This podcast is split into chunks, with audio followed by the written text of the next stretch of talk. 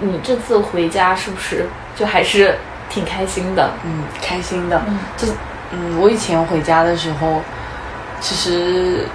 嗯，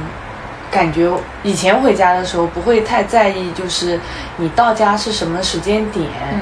嗯，什么的。这次买票的时候特意就想了一下，我想大概冬天嘛，天黑的早，山里面又冷，那我就大概下午三四点到家，完了之后还能回家吃饭。嗯就是会有去想怎么样把这个时间，就是好像让自己回到家可以是一个更舒服、更快乐的那种状态。所以我就订了大概四点多样子到家的票，然后我姑姑来接我，来接我的时候，她就跟我说，嗯、因为我回家之前我跟他有说，我说我订了这个时间点的票，是因为我想回家吃晚饭。嗯。因为我之前很多时候回家就是被迫买了很晚的票，要么或者怎么样子的，就在家只能啃冷饭头，也也没有啃冷饭头，就是家里随便给我再嗯。热一下、嗯。或者怎么样的。嗯然后他就说好的，然后完了之后，他来接我回家的路上，他突然跟我说：“你下去去那个饭店拿两个菜。”嗯，嗯，你回来，然后我知道你爱吃这家店的什么菜，然后什？么菜啊？蛋黄南瓜。哎呦，蛋黄南瓜和炒火腿肉、青椒肉片类似那种，哦然后再加一个那个五香豆干，都是爆炒类的。我们那边还挺，我觉得有点精神湖南人或者四川人的对，味儿。我你说你们那个村里面都都特别能吃辣，对对对，然后就带的那个菜，真的好香啊！那家里面做了啥？家里面有梅干菜烧肉，还做了个炒青菜，还兔子炒萝卜丝。兔子肉还是挺细腻的，就是对那种肉嗯 肉质上，所以炒萝卜丝，然后那个萝卜呢你就，把兔子跟那个就是它的食物一起炒了，是 就那个锅端。反正那个萝卜就是家里自己种的嘛，嗯，就感觉特别好吃，就是而且我觉得这个季节，这些根茎类的，就是植物，其实都就是存存储存了很多的糖糖分在对对对，就是里面，有一点。甜感会很对，有一嗯点点萝卜的辛辣的同时，也有那个甜味儿，嗯就是特别好吃。我也不不知道说什么，只能说特别好吃。回家就是就是晚晚饭那一顿，然后完了回家，其实真的，我那那天你问我的时候，然后我就只是找找嗯，就是找了一下，确实吃了挺多好吃的，就是前面说的蛋黄南瓜啊什么的，就是我回家一定要吃的店。是为为什么好吃？因为我以前吃过就是比如咸蛋黄南瓜嗯嗯嗯这个菜，但是一个是我可能啊，就是会觉得说这个东西有点 heavy，我可能就没有觉得它很好吃。但是我觉得如果是就是比如说那个咸蛋黄很香，然后那个南瓜就是很粉很绵的话，应该是还会蛮好吃但的。是是很好吃，嗯就是我觉得这个一个是，首先他们那个锅气，就是他们那个火各方面的，我觉得是很重要的。嗯然后再一个是那个南瓜的品种，就是对是粉粉糯糯甜甜的。嗯那个咸蛋黄呢，首先嗯对它热量确实挺高的，然后再加 用油啊各方面的，嗯，它外面就是很酥脆，很香。蛋黄你懂吗？哦，我懂，我我懂。就是那种酥酥的、香香的，然后其实蛋黄它是在口腔里是可以有一些停留那种磨沙沙的那种感觉，嗯，沙沙的，然后完了你咬开了之后，里面是糯糯的南瓜，甜甜的。我觉得南瓜如果是选，就是它的选材真的很重要，因为一些有一些就是比较水一点的那个南瓜，它就没有那个感觉，然后反而让这个菜就是就是就是很拖沓、湿哒哒的那种感觉。它这个就特别好吃，就是我我因为这家的蛋黄南瓜好吃，导致我刚就是小学初呃初中高中的时候有机会在外面类似于同学聚餐或者怎么样，我都会点这个菜，但都不好吃，对我感觉都踩雷。我我那个时候记得就是呃，大概在我刚上大学那会儿吧，在上海，然后就是那个时候就是。那个贵杭杭帮菜的一些连锁菜，其实还挺多的，在上海是的。然后同学聚会也容易去那些就是店里性价面提高，比高嘛对啊，嗯就是这边大学生的那个就是小食食堂啊什么那种感觉。但是每次进那个菜，我都觉得那个菜不好吃。而且很容易有腥气。对，就是它有那个，一个是淡性，还有一个是它的口感，确实就是会那种很湿哒哒的那种感觉。对，反正嗯我就是就踩的雷多了嘛，也就知道，好像只有这一家的蛋黄南瓜，就是是我一直吃都好吃，而且不会踩雷的。然后当然他们家还有那个笋干老鸭煲跟嗯。糖醋排骨，嗯，就这三个菜是我每次回家都要吃的，吃了十几年了吧？想想哎，那他这个店开了也很久对啊，很久了，我就嗯看着他儿子从幼儿园的小朋友到现在都已经变成工作的，哇，你是看着他长大的，真的。哎，你不是你一个小孩儿，你当时也是小朋友呀？因为他比我小呀，哦，就是他比我小，他比我小四五岁吧。然后就看着人家长对啊，大了。比就嗯就你刚刚说的时候，突然意识到，哇天，那我在这家店也确实吃了有快二十年了。嗯，哎，我发现其实我们那种小地方，其实特别容易有这种，就是一开开了很多年的店。关键是你以前不会意识到有这个事儿，直到你自己长大了以后，你去了大城市，你们那大城市有一些大城市，因为大城市的变化太快了嘛，有些店你可能开个七八年都觉得它算老店了，但是我们。的小城市里面，其实就是有些人他一辈子就做这个事儿，他其实没就是也没有一些什么很多的一些就是时代的波动会去影响他，对，这个其实还挺，你不觉得这个还挺跟日本人的那个那个精神，匠人精神嘛，对对对对对就是一辈子只做好一件事，就是就是还有点嗯。点像哈。嗯，我一个是觉得可能小城市的人是没有这么多选择，嗯嗯或者是他确实就是他的那个他骨子里那个安分守己的东西其实是会更重一些的，他也不会想说就是想要去换个呃方式去谋出路啊什么之类的，那我就一辈子做做这一行，就干好这一个事儿就就可以了。然后这个事情就是放在以前，可能大家就觉得还挺平常的，或者说你放在老家，就是我们那种小地方，可能大家也不会怎么这么觉得嘛。嗯嗯嗯但一旦就是在大城市生活了一段时间以后，其实觉得这种东西还挺难得的，而且它可能不太可逆，就是是，这样的人会越来越少。而且就是觉得坚持这件事情真的很难。对，然后后来我又有我也会发现啊，他开这家店其实一直也确实收入各方面还是可以的。对，你讲这个我就会想起，你知道我们家那边有一个叫小状元的包子店是吧？我是到大学的以后，然后我爸才就是跟我说那家就是包子店特别好吃，然后给我买他们家包子，他们家不就是就是老面发酵的那个包子皮嘛，每一个口就是它又有弹性。但是又是那种软跟韧和弹全都有，对，又不会是，就是它就是一个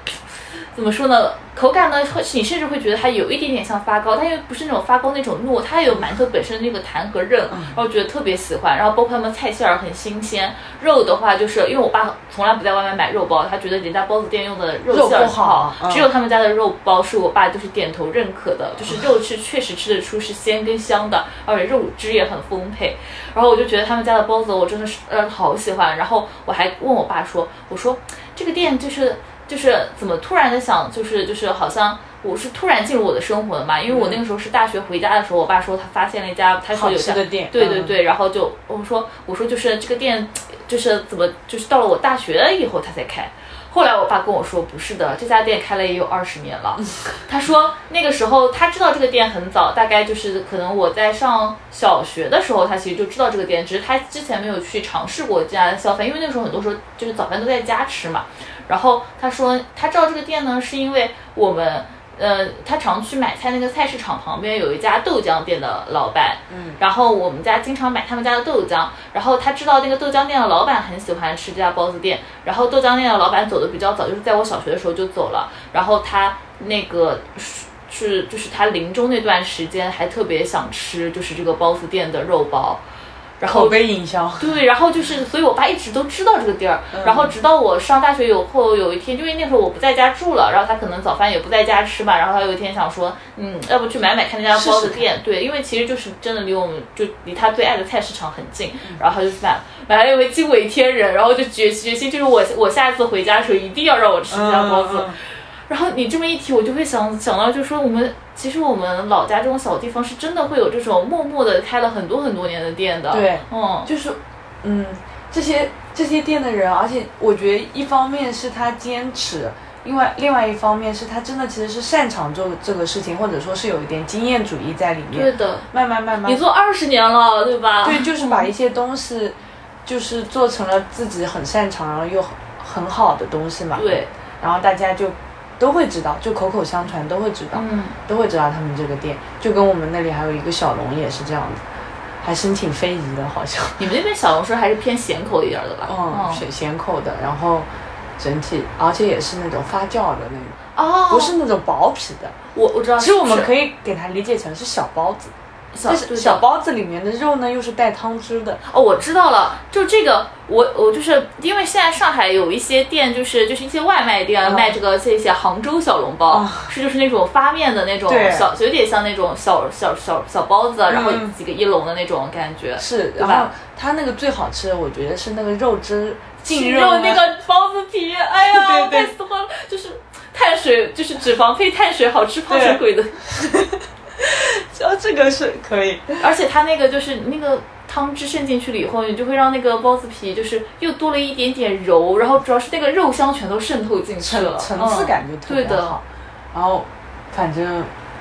就是有这种感觉吧，就是那家店啊，就说完了之后再说说看我吃的其他的东西。啊，我这哎吃了不少。回家的时候，然后就是，嗯，我姑姑带我去吃她很喜欢吃的一家菜饼，然后煎饺，菜饼是有点像那种衢州的那种，不是那个那么干的。我们这个菜饼呢，你可以把它理解成，它是那个包子给它压扁了，但是呢，它是放在油上面煎熟的。但那它就是说那个皮，它其实还是一个类似于包子的发酵的一种面皮。对，哦，有意思。但是它是煎熟的，所以它，你懂吧？就是外焦里嫩，然后外面脆脆的，里面是软软的。那它是不是可以理解为一个，就是其实它就是它的那个底会有点像生煎包的那个底啊，啊、是有一点点像。然后它两面其实都是两面生煎的一个平平的。是我等会儿给你看图，你就懂。不要折磨我，不要在我肚子饿的时候给我看这个啊。然后那个饺子呢，它是很薄的，它的皮真的很薄，而且它，我们那个饺子它不是你们就是咱咱们常见的那些饺子的形状，它很奇怪，它是有一头是没给它包拢，他们哦，好像见过，我见过。就有点像两头空的那哦，种我知道，我知道，嗯，我也不知道他为什么这么那、嗯。这么样子做，但是我会觉得他们家就会很脆，它那个煎饺，就是饺子皮很脆，然后完了之后里面的肉又是很汤汁很充裕。你有吃过就是有点台式那种煎饺的吗？哎是是有一就是那点点像种那种薄的程度，然后它两头开口，对吧？嗯，然后它又很，真的是很香香脆脆的，皮是香香脆脆的，肉馅儿吗？还是肉馅儿，然后肉呢，我们有一点点甜口，就是嗯鲜味吧，啊肉的那种鲜甜对对对，它是嗯有肉的那种鲜甜的。如果两头开口，它那个它里面那个肉汁 会跑出来，对吧？明明应啊该肉汁会跑出来，但是它的肉还是很有那个汁水。。对汁水感。那我感觉它就是那个整个的，就是肉蟹，它就是整个浆在一起，然后它那个那个保水力会比较好，就它是直接是冲在那个肉里面，然后它不会容易就是跑到外面去。嗯，嗯，我我也在想说，是不是因为如果它给它口子封上了之后，那它那个汤汁不是流不出来，就可能导致它的皮就没有那么脆了。哦，做不到他想要的有道脆了理，有道理，它有有一个空气能循环。是，嗯，所所以呢，我那天在那家吃的时候呢，我就觉得这个发面这个事情真的是一个很玄学的事情，或者说很经验主义的事情。嗯。就是有些东西你好像只能在一个地方吃到这样的发面方式，嗯。你在别的地方就很难吃到。嗯，就好像上海说它的生煎馒头都有好几种发面，对呀、就是有全发、半半发。和不发。对。对，就是我就觉得这个事情很妙，就是大家有不同的流派，然后每个流派都有自己的支持者。对，都嗯。是有自己的一些经验跟巧思在里面的。是的。所以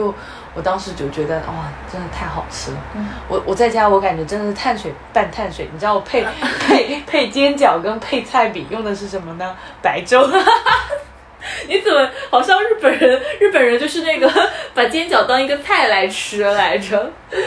反正完了之后，嗯，这个是早饭嘛。午饭的时候呢，那天我姑姑特别那个兴高采烈、特别开心的跟我说，我一定要带你去吃一家快餐。我说快餐有什么好吃？虽然我们那个快餐也就是小炒嘛。嗯然后他说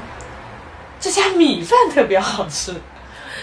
真的米香是吧？米真的很好吃。他你家的米它的米是你们那边当地的米吗？还是说我都不知道，就是我那天吃，就是我在那里打包回家吃的，然后我点了一个，就其中有一个菜是梅干菜烧肉，嗯它的梅干菜烧肉呢是汤汁派，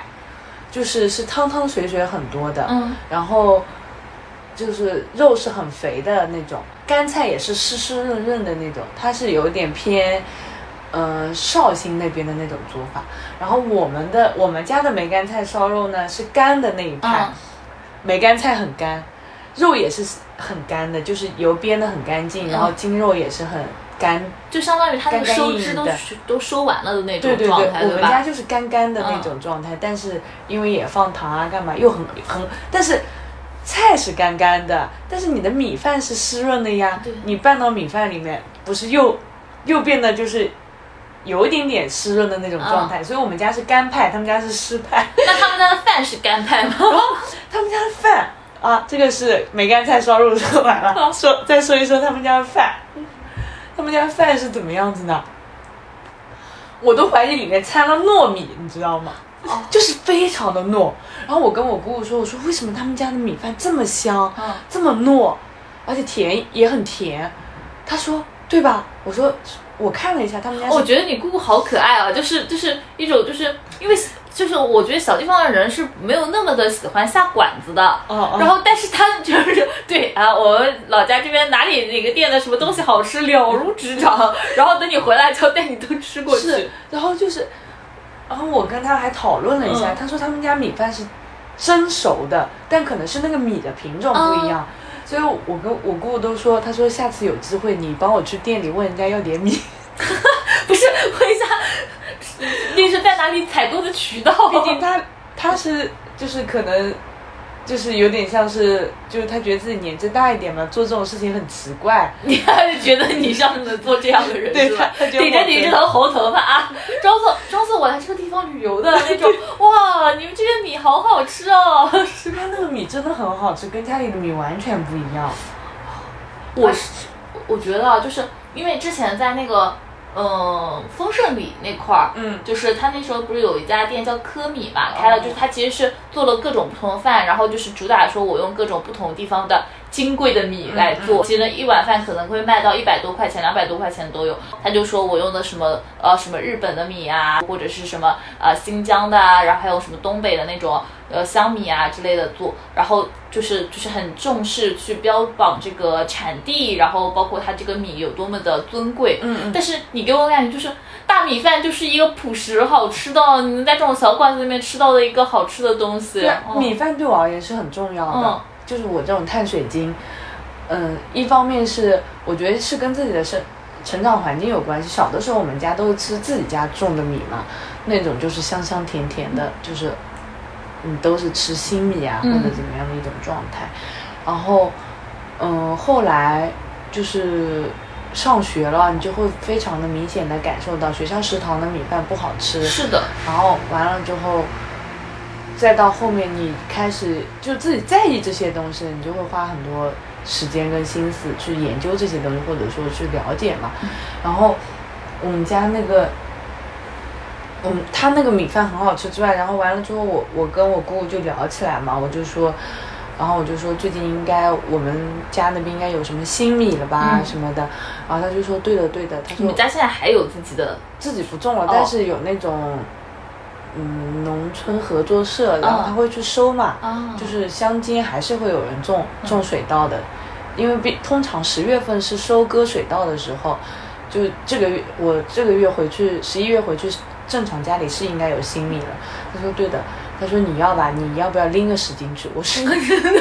拎来上海。然后我说你帮我快递吧，他说好，因为我隔离前我不是还之前隔、他也给我寄过一袋米，也真的米很好吃，就是嗯，我就会发现我们家里人其实也挺在意这种小细节的。我回家的时候，我跟我我就跟我爸，哦那天我爸也一起吃饭，然后他他也说，哎这个米好好吃什么的，他他就说嗯。我家里有人送了米，然后据说是很贵很好吃的米，就跟我说要不要尝一尝，然后我就说好。结果呢，我奶奶用的是炊饭的形式。嗯，炊饭是什么形式？炊饭呢，就是你先要在那个锅里煮水，你要先把这个米煮一煮，过过水，然后再把米捞出来，其实可能是半熟的状态，然后再夹生饭，你可以理解成三分熟最多了，然后再把它捞出来，捞出来之后再放到一个木桶，嗯，三，然后在底下放到木桶上面，木桶木桶饭。我知道了。然后木桶饭放在那里不是有隔层的嘛？然后放在那个木桶上面，然后木桶底下又是在锅子里，是用水蒸水蒸气把它蒸熟，是吗？对对对，先煮后蒸，相当于就是。我之前在那个早餐中国那个纪录片里面有看到他们有这么做米饭，嗯，就是我们家我奶奶是喜欢吃这种炊饭，这种炊饭呢，我怎么感觉我在，就这个炊饭它是颗粒比较分明，然后。软硬呢是偏硬的，就是就是也不算，就比电饭煲那种煮出来的饭是更硬一些的。然后，嗯，就是比较有筋道，但是它又是很松的，就是可能用流行的话来说，就它比较有空气感。啊，靠！真的很想吃。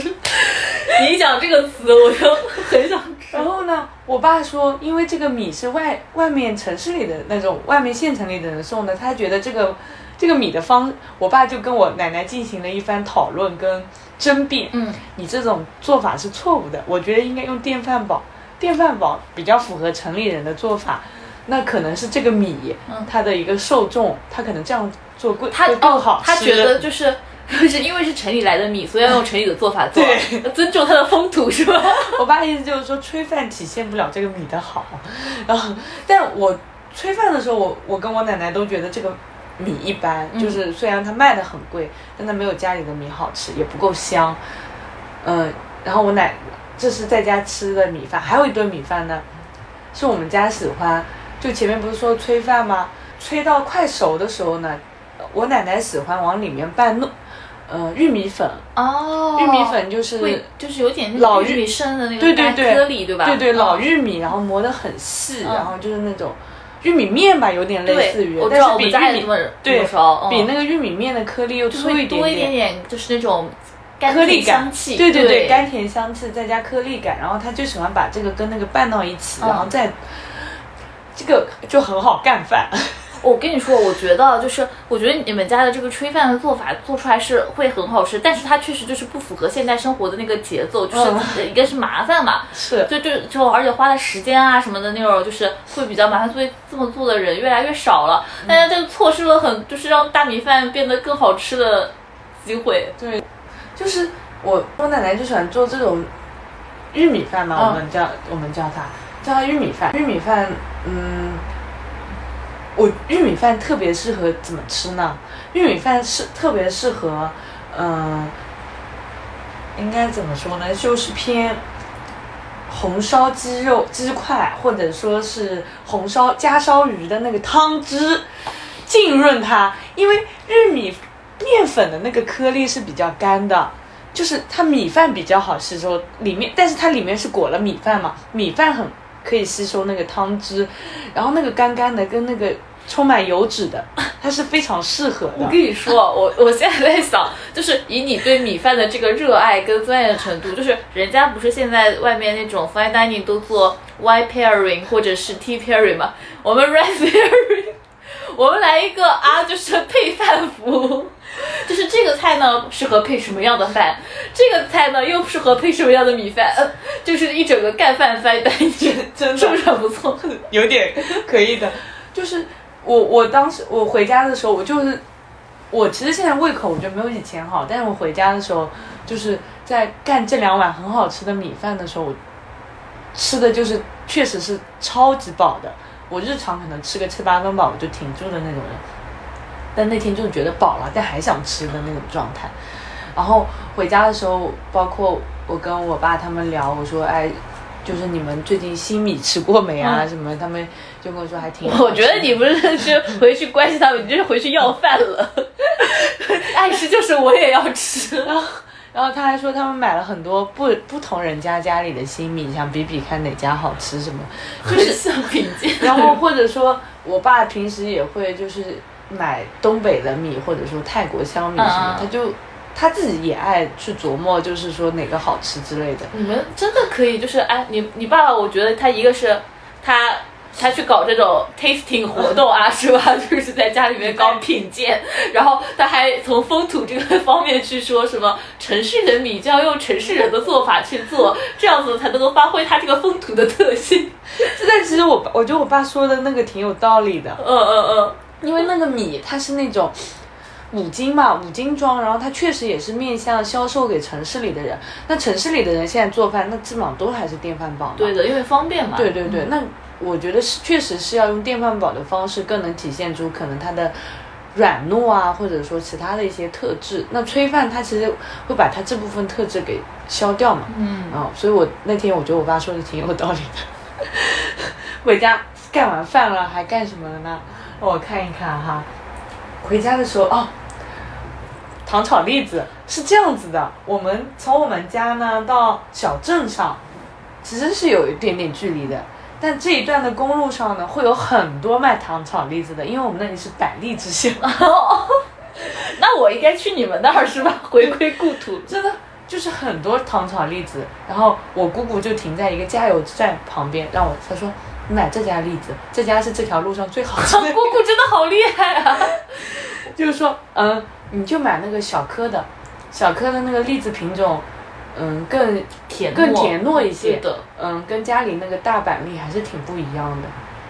就我姑姑，我觉得就是还挺可爱的，嗯那就是她挺爱尝试的，然后所以她知道哪些好吃或者怎么样，就，然后然后我买了，我就然后我们俩就聊嘛，我们俩就聊到我以前初高中的时候在县城上学，县城有好几家板栗店，只有桥头那一家最好吃，什么什么的。就我发现我跟我姑姑的喜欢吃东西的点也很相似，就回家，我觉得还挺怎么说呢，就是有有一点就是从食物的视角跟家里人好像又有了很多聊天的话题。这点真的是我感觉我们的成长环境可能还蛮像的，就是就是全家人在一起吃饭的时候，就是会去讨论说，哎，今天这个菜烧的怎么怎么样，然后今天这个呃菜在哪里买的，然后怎么怎么样，然后它最近到了什么的季节，这个东西最近就好吃起来了。就其实真的就是吃饭的时候，虽然。呃，虽然我外公总是说 吃饭的时候不要说话，但他其实自己也说。就是我们会很，我们家很喜欢在饭桌上面去讨论说，呃，今天菜烧的好不好，然后最近菜市场上面应该买点什么这样子之类的。包括我们老家那边不是有，嗯，就是芋奶嘛，然后就是我们家那边有一个镇是就是产芋奶比较多的，然后那个镇叫万年镇，嗯然后所以我们那边有一句俗话说就是。千年的王八不如万年的芋奶，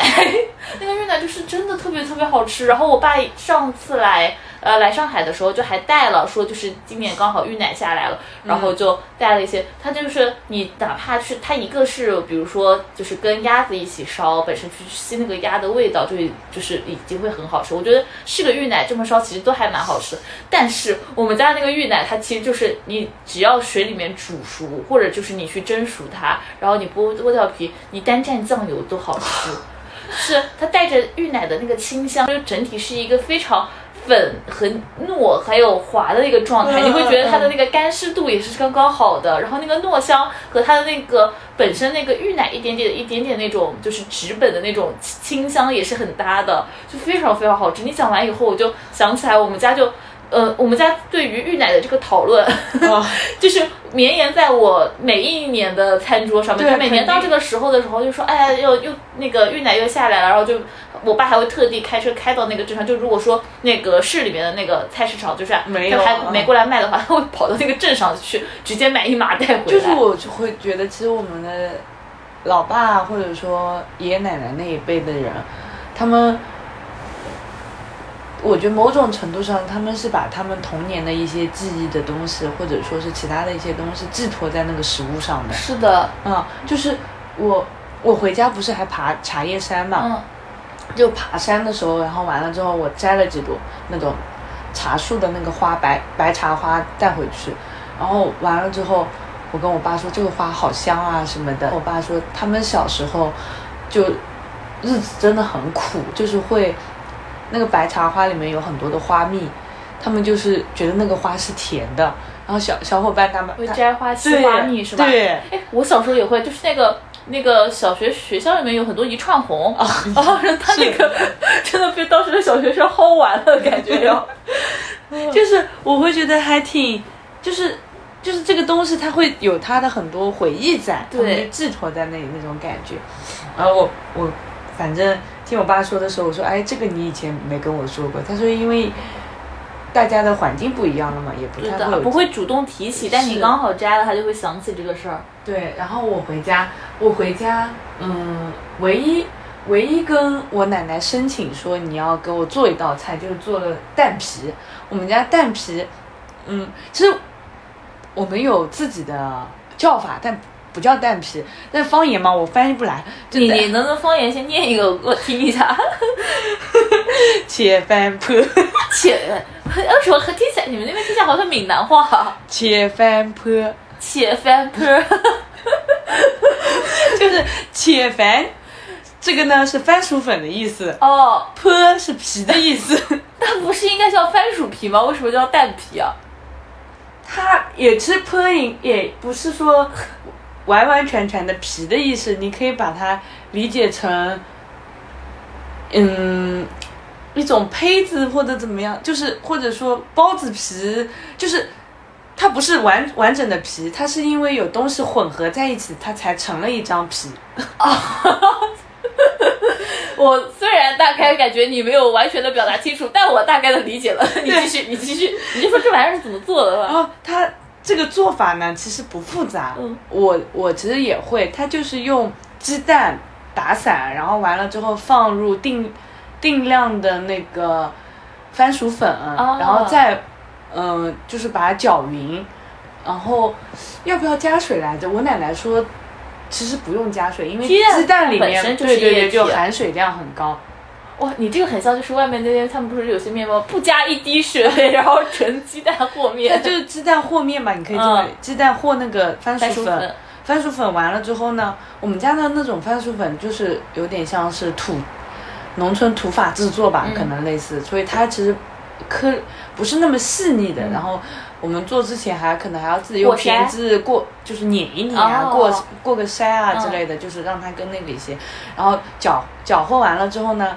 就是下油锅，然后油锅里面把它摊成一张蛋饼皮一样的啊，就是这个蛋皮，这个蛋皮呢有两种做法。就是这样做完了之后，其实这样吃也很好吃。对啊，因为你中间加点盐什么的，我会觉得那个也很香，也很好吃。但我奶奶通常要么就是炒那个蛋皮，嗯，青椒就青椒炒蛋皮，我是觉得就是有青椒的清香，然后那个通常青椒我们会选那种有一点带甜口的，不是那种很辣的那种。然后那个蛋皮就是蛋那种，其实也说白了也是。碳水嘛，对的，对的，然后就就是一个有淀粉的青椒炒蛋，对对对，然后完了之后，要么就是煮汤，煮汤就是把它切的细细一点，细长条，然后对，煮汤煮汤其实不会加什么，就加个盐就完事儿了，然后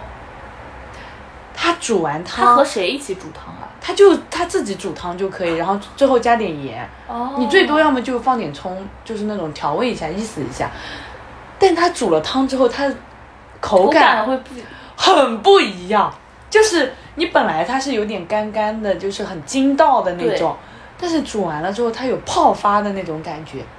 就是入口即化。这个词虽然不知道又有没有没有比它更好的词了。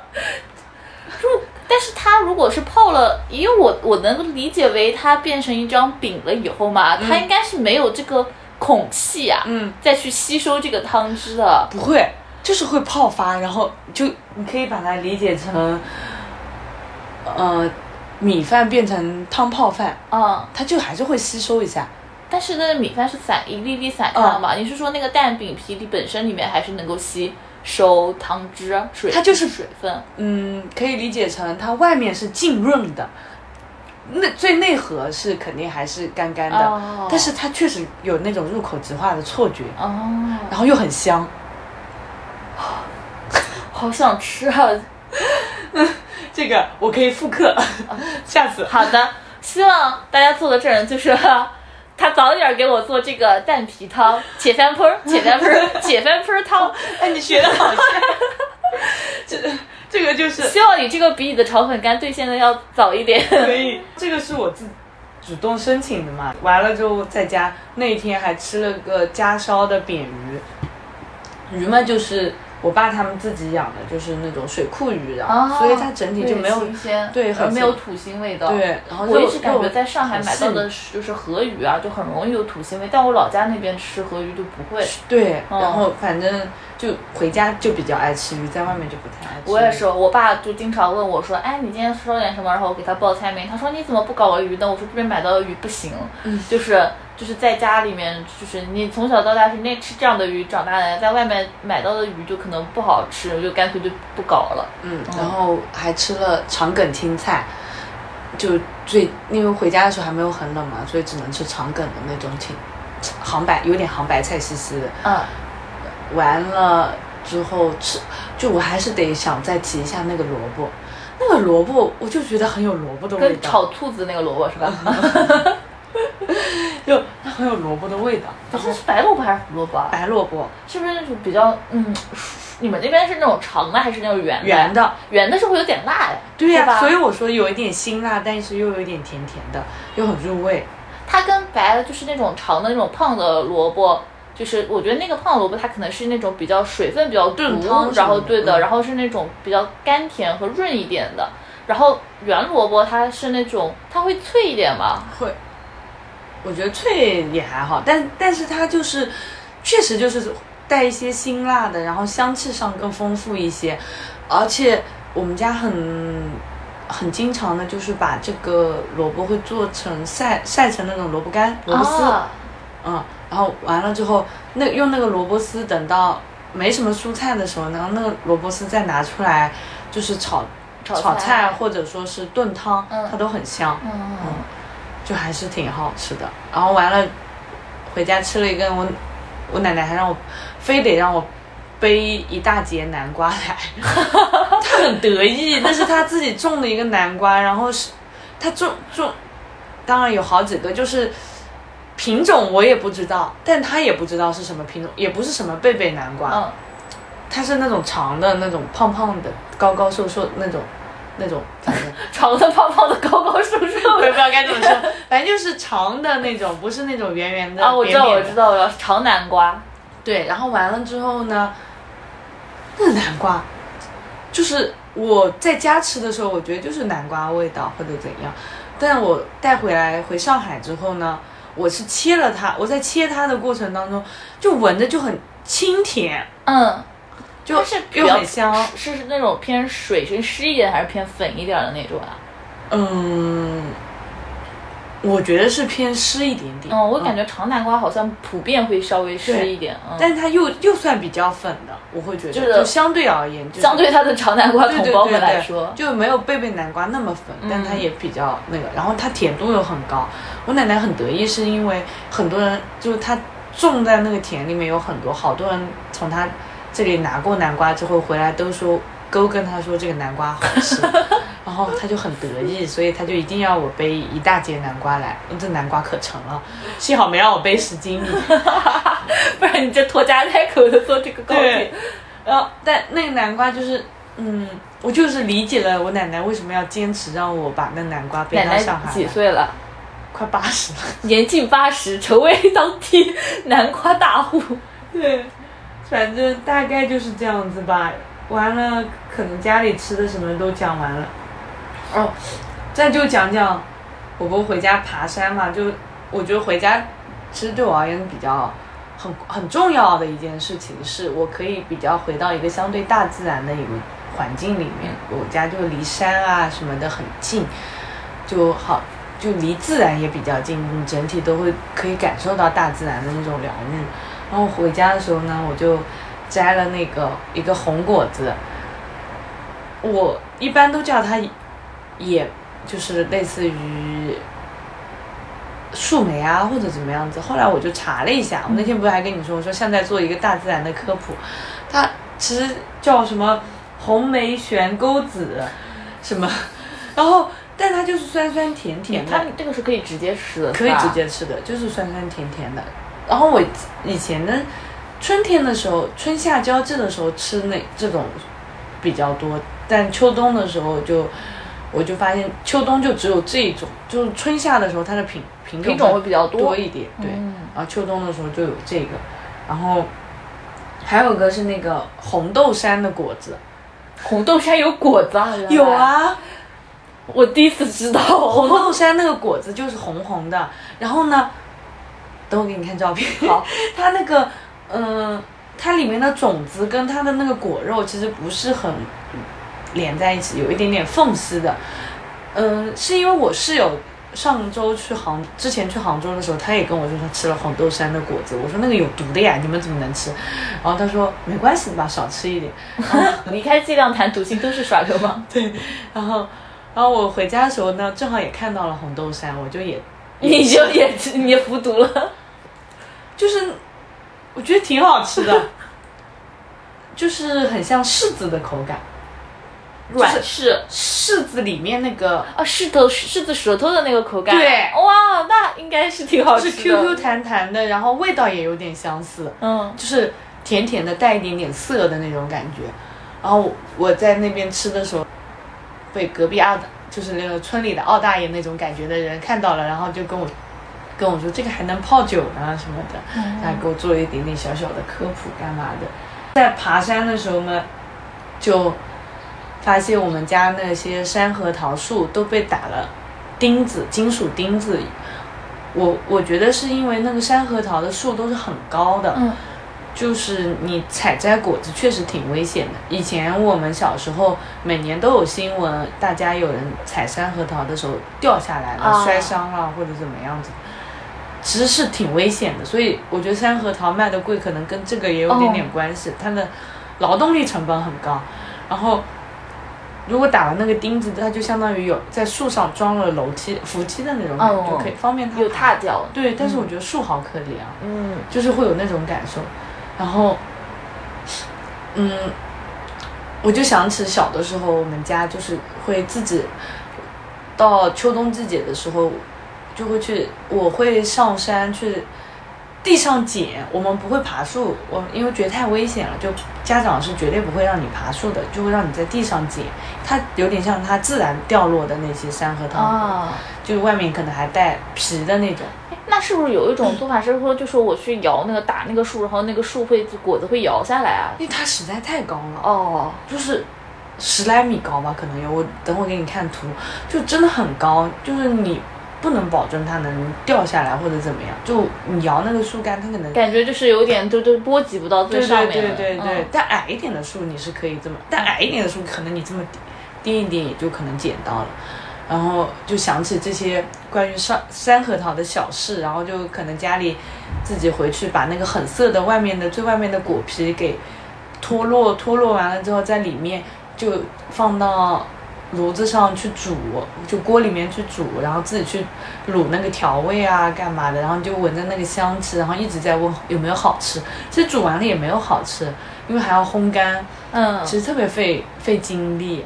山核桃确实该卖贵一点。真的该卖贵一点的那种感觉。嗯然后，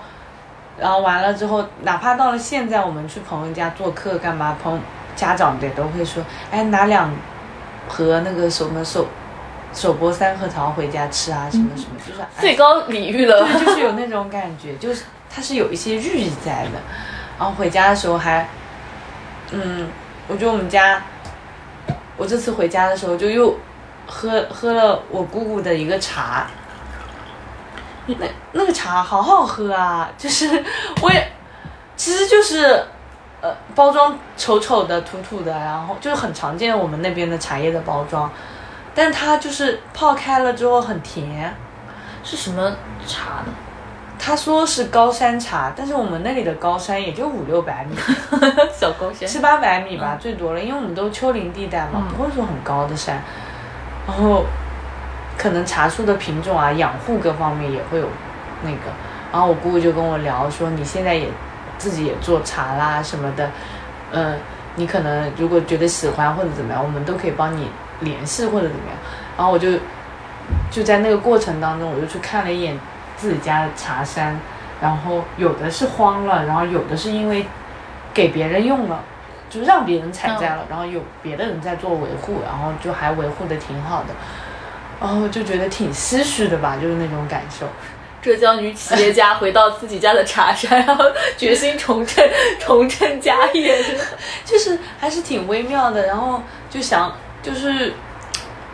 你能够想到很多关于这个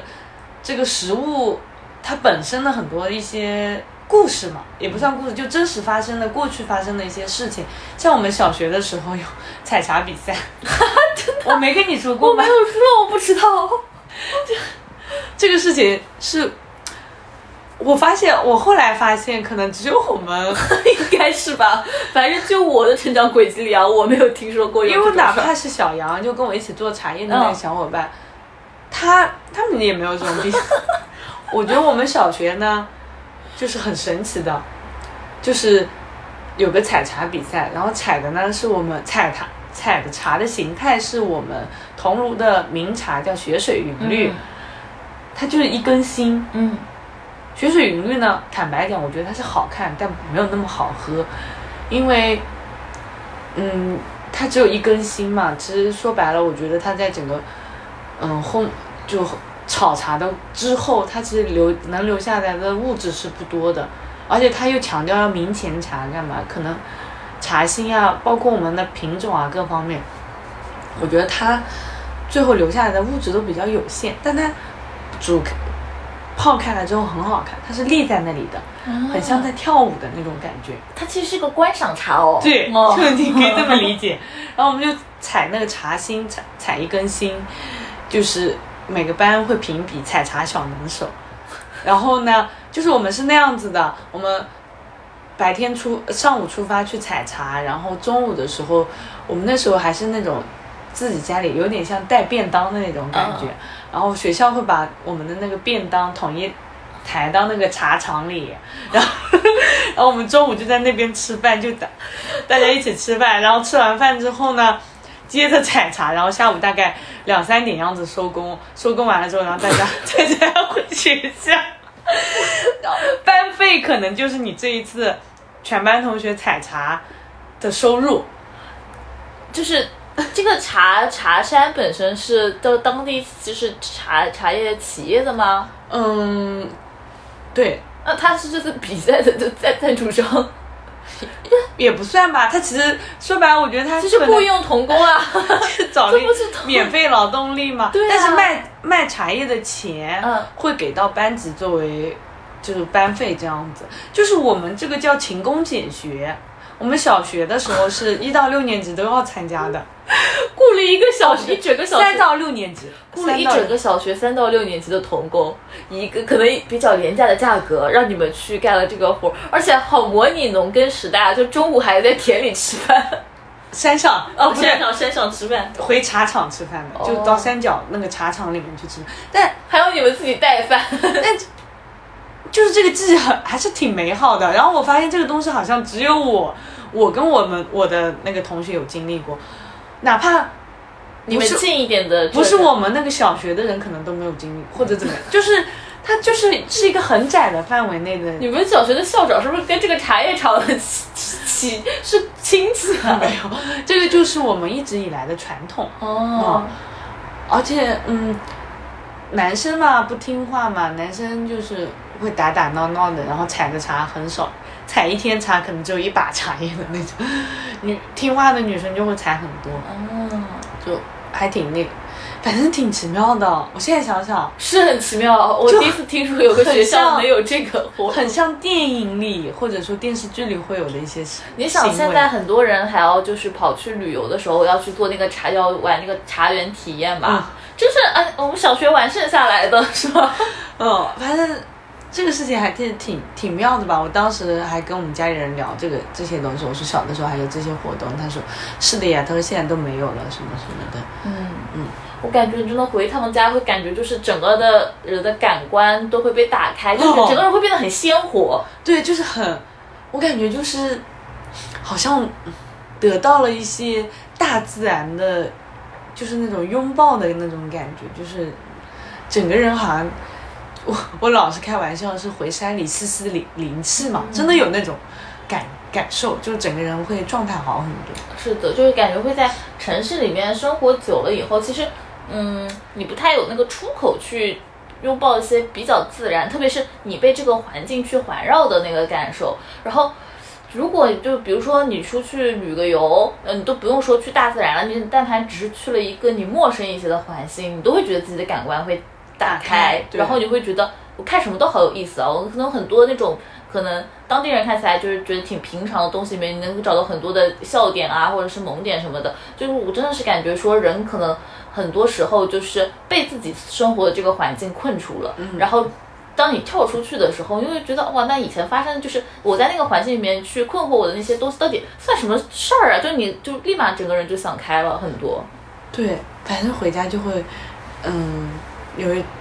有一种，一方面是得到疗愈，另外一方面就是又有动力回城里打工了，然后 然后就背着奶奶的南瓜和十斤大米，就会有那种感觉吧。然后，嗯，对我回家，反正整体就是觉得是很开心的，嗯，而且也是在这个过程当中，我回来不是有做一顿饭嘛，做的那顿饭是我爸给我杀了一只鸭，然后完了之后我带回来煮汤。我就觉得哇，我爸真的是一个好厉害的人，他给我的鸭子处理的很干净，我就半只嘛，直接稍微简单的剁了一下，就放进去炖了，炖了大概十分钟，我只放了生姜，只放了盐，放了一点点盐，哇，就香味，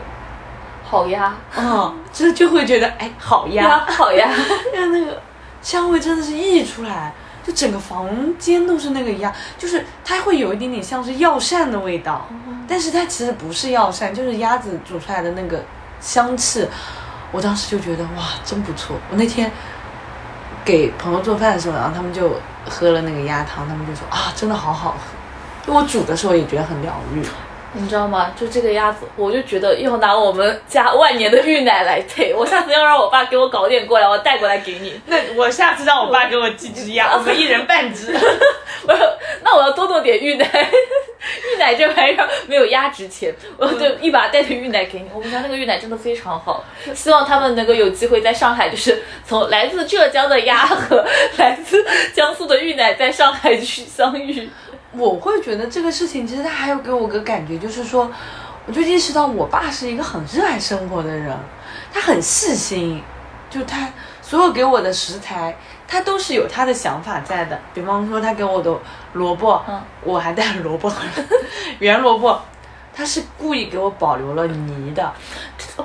我爸也会干这个事儿，你知道吗？就是他甚至会从那个老家，就是直接带，就是青菜，就是很你以为觉得很常见的那个矮椒青。他说不是，就我们家的这个就是同样是双打菜，你在上海菜市场里面买到的双打菜不会有我们老家那么甜跟糯。然后他会带着泥巴一起过来，他说这个不是不帮你洗啊，他说你这个样子的话，你把那个水分先这个就是新鲜度要保持在这边，就相当于就是。你把这个盆儿都一起弄过来了，就是带土的那种，就是连土给你一起过来的时候的那个，这个能够保鲜。嗯，而且我会觉得以前的时候，其实某种程度是有一点点抗拒，因为嫌麻烦、嫌，重。重还有脏啊什么的。但现在就是我这次回来，我觉得这是我自己一个很大的一个变化。我这次回来的时候，我奶奶让我带什么，除了那十斤大米我没带，那个是有点 是有点 重啊，别的她要给我塞，我都说啊带带带。而且其实也满足了他们就是对于你的这个关怀跟关心是，因为老家的亲人其实会觉得说，因为你你现在上班你做什么，其实他们不是很明白到底那些东西就是呃是什么嘛，然后包括你现在自己的一些困惑跟焦虑，其实。他们很难对他们很难说，就是一个是他们帮不上忙，还有一个的话，其实我们也不太愿意去透露这些事情，会觉得说，嗯，就是可能会让他们更加担心我们这样子。然后他们其实觉得说，那我能对你最多的关心，就是在这种生活上面的一种很具体的小事上的关心了，是就希望你能吃点老家的好吃的东西这样子。对，就是你跟他们说别的，他们可能心有余而力不足。对，但是食物就是会成为一个你们俩很真切的一个连接。对，我就是这次回来的时候，我奶奶往我，就是我已经都是都打包好了啊，说我奶奶又往里面给我塞了两颗大蒜，塞了几颗生姜，我说好好好好好，我就她给什么我要什么，然后她也会很开心，然后其实对我而言也没有多多大的负担，也没有说增加太太多的负担，但是整个感受就会不一样，然后我。就是以前过年的时候，我也是那种，我回家我的行李箱满满的回去哦，我的行李箱可能是空着回去，但一定是很很满的回来，因为我里面装的都是土特产。就我老跟我室友开玩笑，我说我回来我回家主要就是进土特产，我有这种回家进货是吧？对对对，就这种感觉。但是我现在觉得就是好难得啊，然后也某某某些时候会觉得。这样子很真实的生活，就是我们以前某种程度上是没有意识到它是很具体、很真实的生活，我们没有那个概念，也没有那意识，然后就是前可能是因为自己成长了，然后也有各方面的因素，就是现在正在通过这样一些很具体的行为跟很具体的事物，让自己好像是真真正正的走进了生活那种感觉。是的，就是。我感觉之前很多时候，我们因为被一些嗯怎么说啊焦虑啊或者困惑的情绪去干扰了，反而是是我们是在隔着一层去生活的。就是我一一边脑子里面去呃想一些可能嗯，就是你当时觉得说这个事儿好像是一个天大的事儿，或者是就是我最近这个心里就是有个坎儿过不去了，但是。我们明明是可以在这样的情况下面让自己好好吃一顿饭，然后去关心一些生活中更具体、跟和你非常接近的一些东西的。然后，但是这样的一个情绪在占据我们的时候，我们可能就反而就是把身边最小、最近和最具体的东西去忽略掉了。而我觉得就是，比如说我今年是很希望自己能够做到，就是吃饭的时候就吃饭嘛，不要去呃看剧啊什么之类的，然后也不要那个边吃饭边去刷手机。然后我感觉今年虽然没有说完全做到吧，但我有努力在就是去做这样的。尝试会真的觉得说，我能够更多的感受到这个食物的味道是什么样子的，就是好吃的会变得更好吃，难吃的也会更难吃。就是我还我还记得我们两个说这一次录播课之前，我说哎，要不赶紧录了，就是感觉了却一桩心事。然后你就说，反正你我要回家，你也要回家，就可能回回完家之后再来录，我们两个人会有很多很多新的东西。我我觉得。我是我是觉得你这个选择是非常对的，对吧？就是我感觉你每次回完家以后，就是找个又活，对，会活过来了的那种感觉，就是是因为回家了以后，就有更多这种就是精力去关心一些很具体的事情了，以后反而会觉得自己有真实的在活着的那种感觉。嗯，而且，嗯，就像我们前面说的嘛，就是大环境有很多很糟糕的事情，就你好像。你自己的内心坚定，或者说你自己有自己的内核，这个事情就越发变得重要了。然后我会觉得，可能我的内核可能就是一方面来自于我抵抗一些外界的消息，就不看，少看；另外一方面可能就是回到，也不一定是回到家里了，也可，但可能就是回到一个让自己觉得你能够愿意融入这个环境，愿意去在这个环境里面做很多尝试。你可能人也会变得好一点，对，然后就是更多的，因为之前说到说换一个环境的时候，我们的感官会自动打开，但是其实我们现在可能更多时候是要学会在我们，嗯，就是我我常规生活的这个环境里面去主动打开我自己的感官，去做一个就是更能够在意生活具体小事的人吧。然后我自己的感觉就是，因为上次我们俩说的是说我们俩都反正都要分头回家，然后回完家，然后我不是没回城嘛，我是因为口罩原因，就是因为上海的口罩和我老家也有口罩原因，然后就就没有回去。但是我跟我当时我不是跟你说，我说我会在这一周里面也要做一个努力感受的人，然后我就真的感觉是会在做这些以后，哪怕我还是在我这样的一个生活环境里面，但整个人心态会变得平和很多。就比如说，因为。我很喜欢吃柚子嘛，然后我一个人能吃干完就干完一整个柚子。我有天晚上就自己在那边剥柚子的时候，还买了那个，就那个红宝石柚。我想说，嗯，贵贵的柚子要要更要珍惜的吃，然后那天晚上就剥它，然后它正好那个果肉是有一些的，就是就是怎么说呢，它那个囊就是不是那么的长得不是很整齐跟规矩，然后就是而且它。就是会连的稍微有点紧，它有点榫卯结构那种歇在一起的感觉，所以你剥它的时候，你还你还就是你确实没法分神，然后你去剥它，然后再加上它本身它的整个香气又很好，而且它会有那种就是它跟其他柚子不太一样的是，它那种清清脆脆的一种果肉的那种质感，吃就是剥那个柚子吃那个柚子的过程中是真的有觉得生活是好幸福的，然后我那时候就联想到之前。呃，就我上次换工作的那中间嘛，就是有段时间是属于一个待业状态。那个时候我就是工作日的时候能有时间在，就是在马路上乱走吧，逛，对，闲逛。那个时候是会感觉说，它跟周末的上海是不太一样的。特别是那个时候就走到呃黄埔的一块儿的，就是老市区那一块儿，南市也还是就有点靠近南市那一块。顺昌路，反正对，差不多那一片的时候，就是。我当时走过去那边，然后那会儿应该，我记得那也是一个就去年的十一月嘛，然后正好那天就是中午的时候还出了太阳，就算是那会儿比较暖和的一个时候了。然后我就看到有那个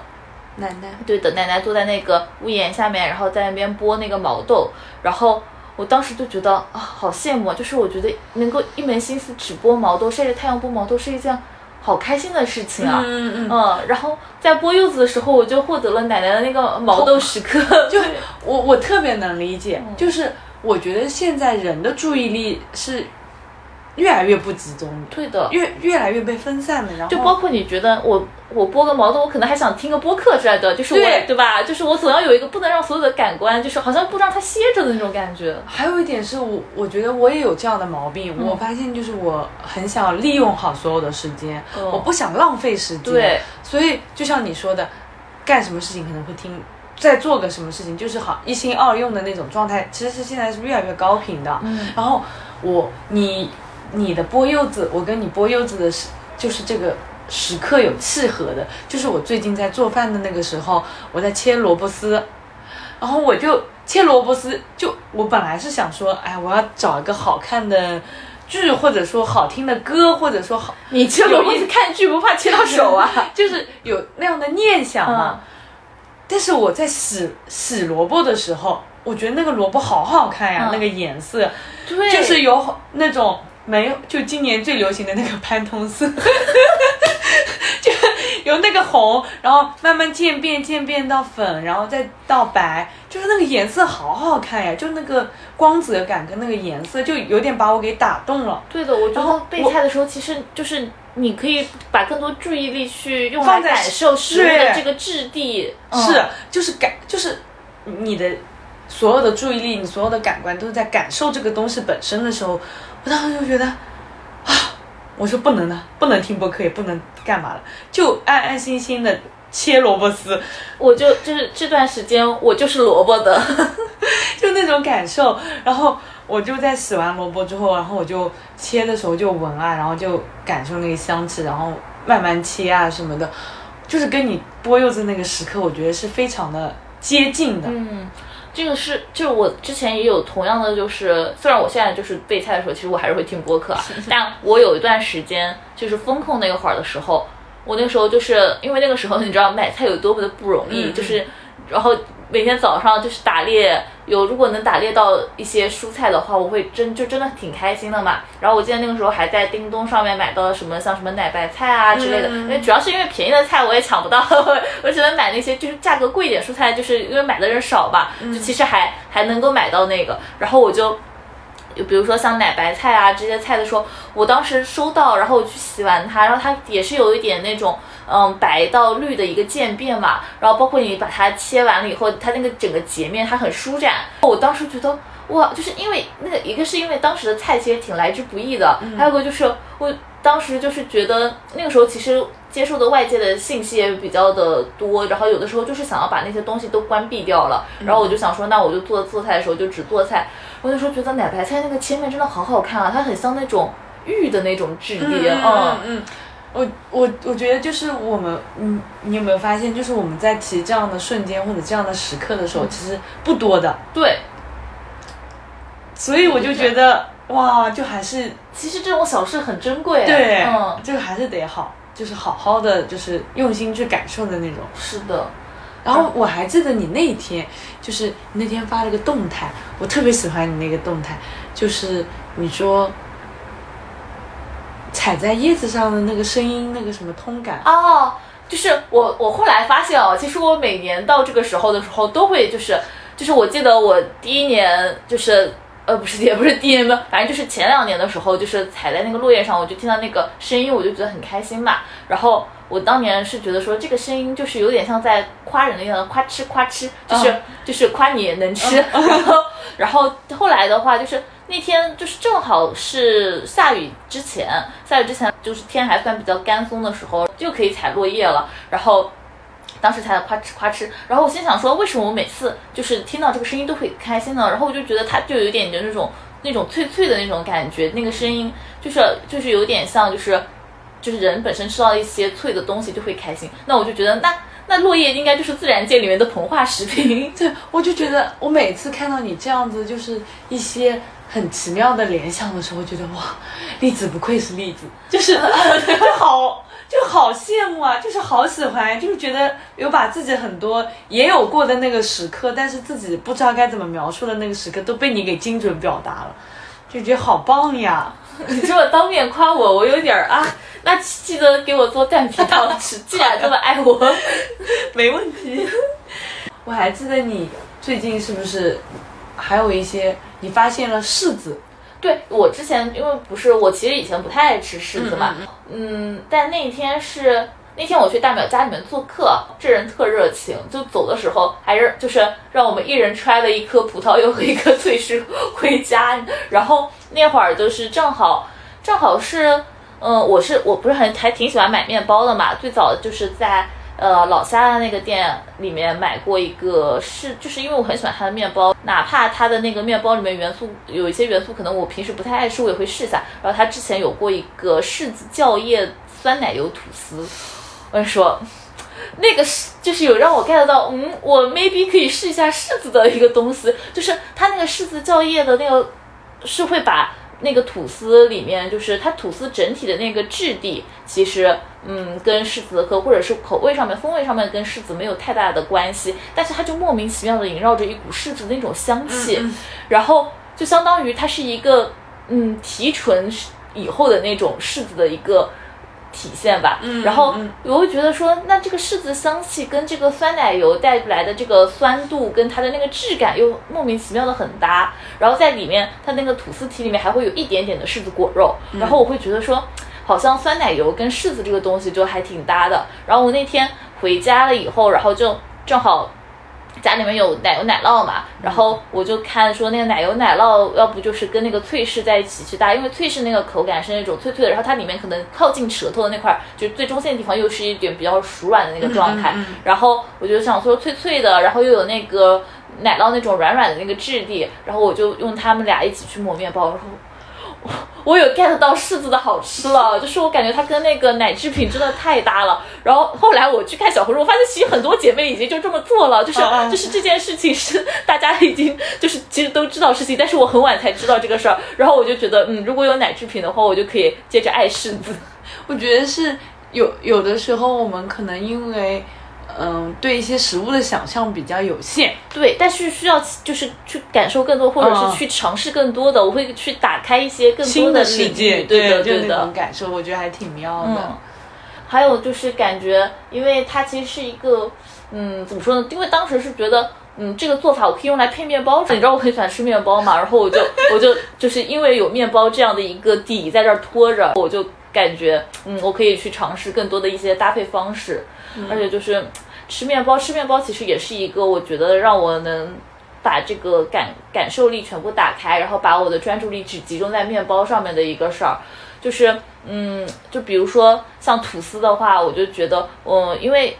呃有一些店它可能会比较喜欢做那种日式的吐司，就是比较软软的那些，软到可能你就觉得它整个的就是就是可能就是那种云朵一般的实感的那种感觉。塌掉了，塌掉了。对的。然后，但但我还喜欢那种比较偏英式吐司，就是这种硬挺的，嗯就是你看着就感觉它好像它的含水量没有这么的高，然后它没有这么的软，但是它的又有那种很好的回弹力跟韧感。然后我之前就跟朋友说，我说如果那个日式吐司是那种就是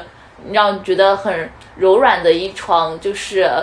羽绒被吧。然后，但英式吐司的话，就是一个跳跳床，就是看有的时候我就想要有羽绒被的口感，有的时候我想跳跳床的口感，就还挺开心的。而且我感觉是因为我有挺多就是也很喜欢吃面包的朋友，然后我们经常会买一些就是自己喜欢面包，对对对对，就分给就是分享给对方吃这样子。我们还会一起去讨论说，哎，这家的就是它的口感，呃，算是焦一点的呢，还是润一点的呢？就是就是真的会。就这个东西展开非常认真的讨论，之后那也是我会觉得非常开心的时刻。我感觉就是，虽然可能在别人看来就是觉得哇，你们怎么在这聊个面包还聊投这么投入，就是讲这么久，但那个时刻我是真的觉得还挺开心的，而且它也是一个怎么说呢，很具体的幸福吧。嗯，其实我会觉得，嗯，我们两个其实今天。聊了这么多关于在自己在这段时间就让自己有幸福感的食物的一些瞬间，其实也有一些我觉得很重要的点，是因为我们借助食物，也跟身边的重要的人就有一些很紧密的联系。嗯，我真的是觉得太需要感谢食物了，就是它其实是一个很好的媒介跟桥梁。对，而且有一种我觉得能吃到一起也很重要。对，而且我总有一种感觉就是。一个人如果对吃有这么真诚的热爱跟热情的话，这个人应该不会太坏。我觉得你说的有道理。然后我我觉得也，反正也想说一个算是收尾，哎，算收尾吧，就是也是一个小插曲，就是呃。我昨天不是说想吃冬天要吃草莓蛋糕吗？然后而且要吃那种很传统的草莓奶油蛋糕，就是那个 emoji 的那张子的草莓奶油蛋糕。其实是因为我前一天看了人家写奶油小方哦，然后就是某种程度会让我有想，但是奶油小方它的口口味比较单一嘛，然后我觉得如果有草莓的加持，那肯定更棒啊，就是有那种想象的空间在，导致。花了很长时间在寻找草莓 蛋糕。在我发完动态之后，就有个网友，也算网友吧，互联网朋好朋友，你实名感谢一下，对，实名感谢一下。他就说：“哎，那我要给你买。”他他本来他就没买到草莓蛋糕，他就给我买买了草莓。我就觉得，就也很棒，就是就有人会。你报他名字得了，别不行，这还是有点不好意思。就是我觉得这样的事情，就在我们看来都是很珍贵的。我真的觉得，就是有些有人能记住你具体的一些呃爱好和口味，然后他还会为你做一些很具体的事儿的时候，是真的会觉得我有被踏实的在关心着，然后我也很真实的在生活着，我有很真实的朋友，是而且。就是，就是那天你不是还说了一句话，也很击中我。你说我到底击了 你？